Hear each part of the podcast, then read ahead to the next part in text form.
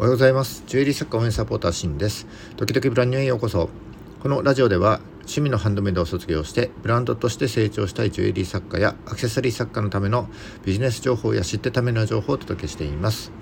普段はジュエリースクールと、えー、全国のジュエリー作家さんが話せる場としてオンラインサロンを運営しております。スクール講師をやっておりますがとても上がり症で口下手です。お聞き苦しいところが多々あるかと思いますが何卒ご容赦ください。いや寒いですねえっ、ー、と10年に一度の寒波とかってニュースでやってましたけれどもあの特に日本海側ですとかですね雪の多いところ地域の方々はですね、えー、雪かきやお車などですね本当注意していただきまして暖かくしてですねお過ごししていただければと思います。はい、えー、今日は1月24日火曜日の放送ですね。いや年今年じゃねえ1月も残りあと1週間ですね。うーん。今ですねこう手元にあるカレンダーを見てるんですけども、えー、確かにカレンドカレンダー上ではですねあと1週間なんですけどもえーとまあ、実際にはですね今日含めるとこう8日あるわけです。あと1週間っていうのと、えー、まだ8日もあるという言い方ではですね随分とこう時間の感じ方が違う気がしませんか？なんかねこうまだ8日もあるっていうだけでなんかまだまだねやれることがたくさんありそうな気になります。はい。まあ、あの僕もそうですけども独立して作家活動をやっている方だったりあのフリーランスのフリフリーランスですね。フリーランスの方なんかはやればやった分ですねこ自分に跳ね返ってくると思います、えー、まあ、そう考えるとですね一日一日のこう積み重ねがとても大事だなって思ったりしました。はい。もちろんですねあの休む時はしっかり休むことも大事だと思いますので、えー、皆さんですねあの体調管理に、えー、気をつけていただいて頑張ってお仕事をしていただければと思います。えーと、さてですね今日のお話ですけども先日ノートでですね、えーと、ブランド名の作り方について、えー、記事を投稿しておりますでその中からですね、えーとちょっと一部抜粋してうんと有名ブランドに学ぶ、えー、ブランド名の法則ですね。みたいな感じで3つお話ししたいと思っております。それじゃあ最後までお聴きいただければ幸いです。はい。えー、っとブランド名ですね。えっと今年に入ってですねまあいよいよ自分のブランドを立ち上げようとかですね考えている人も多いと思います。でブランドの立ち上げにはですね、まあ、ブランド名が絶対に必要になってくるわけです。でブランド名ができればですね、まあ、ロゴやマークを作って、えー、ホームページだったりネットショップを立ち上げればそれなりにブランドっていう形になると思います。えー、ただですねこう気をつけなければいけないのはこうブランド名っていうのは一度つけてしまうとですねこう後から変更することがなかなか難しいものです。でそのブランド名ですね、えっと、先日のノートの中でまあえー、後悔しないブランド名ですね失敗しないブランド名の作り方として7つの方法にまとめておきました。えー、7つの方法をですね、えー、それぞれにメリットデメリットがありますのでそのメリットメメリデメと、えーまあ、実際の作成事例とですねあとは、えーと、注意すべきポイントなんかもまとめてですね記事にしてあります。えーまあ、再現性も高くですですね有益な情報かつニーズも少し高いかななんて判断しましたのでこちら、えー、今回のノート有料とさせていただきました。えーと、タイトルがですね、えー、後悔しないブランド名7つの作り方という、えー、ノートになっております、え、有名ブランドの共通点から学ぶ、えー、3つの法則と、えー、失敗しないためのブランド名の作り方7つ、えー、そして注意すべきポイント3つをですねまとめてご紹介しております、え、こちらノート金額は100円になっております。100円以上の価値は絶対ありますのでよければあのご購入してください。えこの放送の概要欄にですねリンク貼っておきますのでで今日のお話ではですね、えーとまあ、先日のノートの中から、えー、冒頭でお話している有名ブランドに見られる共通点を3つ、えー、ですねご紹介したいと思います。えー、っとまあ、成功しているブランド名をこう見てみるとですねいくつか共通点があるようです。でその共通点をもとに、えー、3つの法則としてまとめたものになっております、えー、3つの法則ですね、えーと、全て最初に結論からお話しいたしますと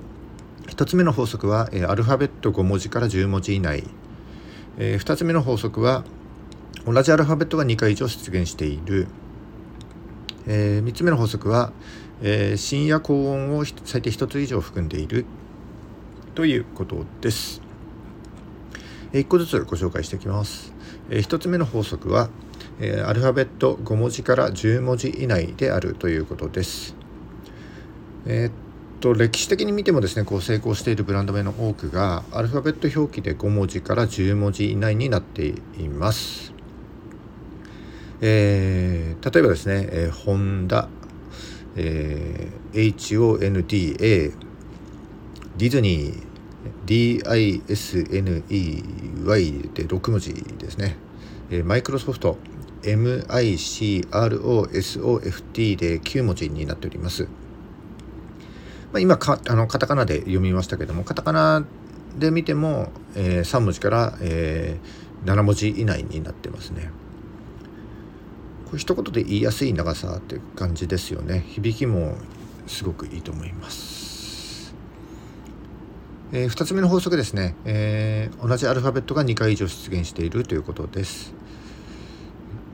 ブランド名にこう同じ文字が2回以上入ってる入ってるとこうなんとなく可愛いようなイメージがあってですねなんかこう愛着が湧きやすいというふうに言えると思います、えー、例えば、えー、アップルえー、APPLE なんで、えー、P が2回出ています、えー、Google GOOGLE で O が2回出現してますね、えー、トヨタ、えー、TOYOTA こちらも O が2回出てますね、えー、キャノン、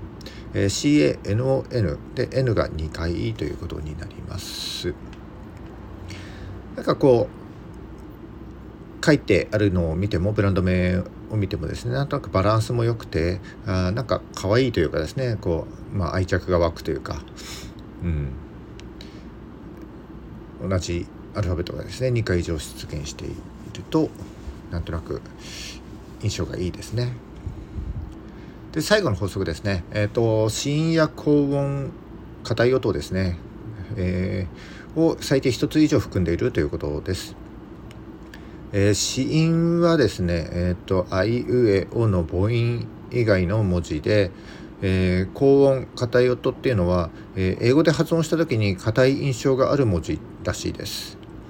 で、具体的には、えー、Z、B、T、G、Y、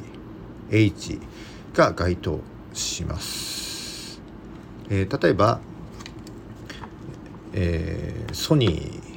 えー、SONY で Y が含まれていますね。高音が含まれていると、えー、Amazon、えー、AMAZON で Z こちらも高音が含まれていると、えー、IBM、えー、IBM で、えー、B が含まれていると。いう感じになりますかね。え、っと僕もですねうんと一応ブランドをやってるんですけども、えー、僕のブランド名はですね、えー、ケルヒと言います。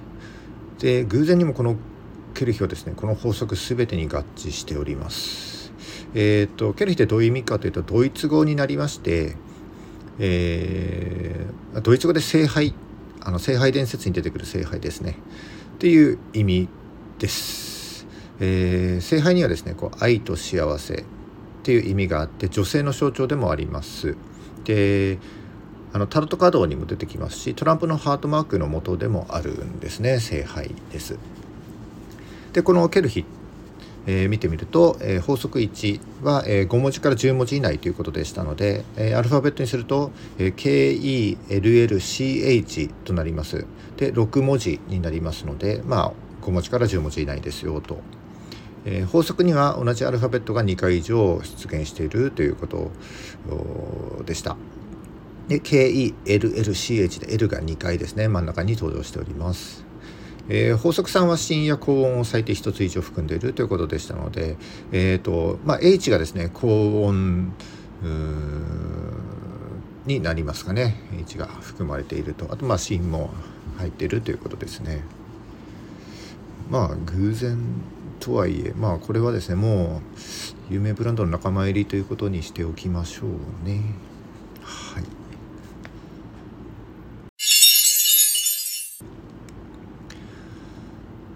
はいすいません。最後自分のブランド名の自慢みたいになってしまいました。僕ですね結構こういう名前とか作るの好きで、えー、あと商品名とかですね結構好きなんですよね。で普通にアルファベットを使ったりしないんですよね。どっかちょっとひねくれてるような性格があって、えー、なんかこう他にはない名前を付けたがるんですよね。でこの僕のブランドケルヒってもともとドイツ語なんですけども本来のスペルはですね KELCHE なんです。でなんでしょうね。ちょっとバラ見た感じのバランスでいい最後の E はちょっと邪魔だったんで取っちゃってで L 真ん中に棒1本足しただけなんですけども、まあ、L が2つ並ぶだけで意味もあの通じるしあの文字のバランスもいいですし、まあ、何よりその元の名称と被らないということでこういう名前にしています。えー、ケルヒ、えー、聖杯っていう意味です覚えてください。えー、先日した投稿先日投稿したノートではですね、えーと、あのアルこんな風にアルファベットをあの足したりですねくっつけたりあと並び並び替えたりっていう感じでですね、えー、全部で7つの作り方をご紹介してますので、えー、ぜひですね参考にしていただきますと幸いでございます。まあ、100円なんでねお試しで、えー、購入いただければ嬉しいです。はいえーと今日も最後までお付き合いいただきましてありがとうございました。えー、この放送が役に立ったと思った方はいいねをお願いします。えー、またですね、今後も頑張って配信してまいりますので、よかったらフォローお願いします。はい、えー、っと、1月24日ですね、ちょっと今日から3日間ぐらい寒いみたいですけども、えー、体調に気をつけてですね、頑張っていきましょう。それじゃあ、バイバイ。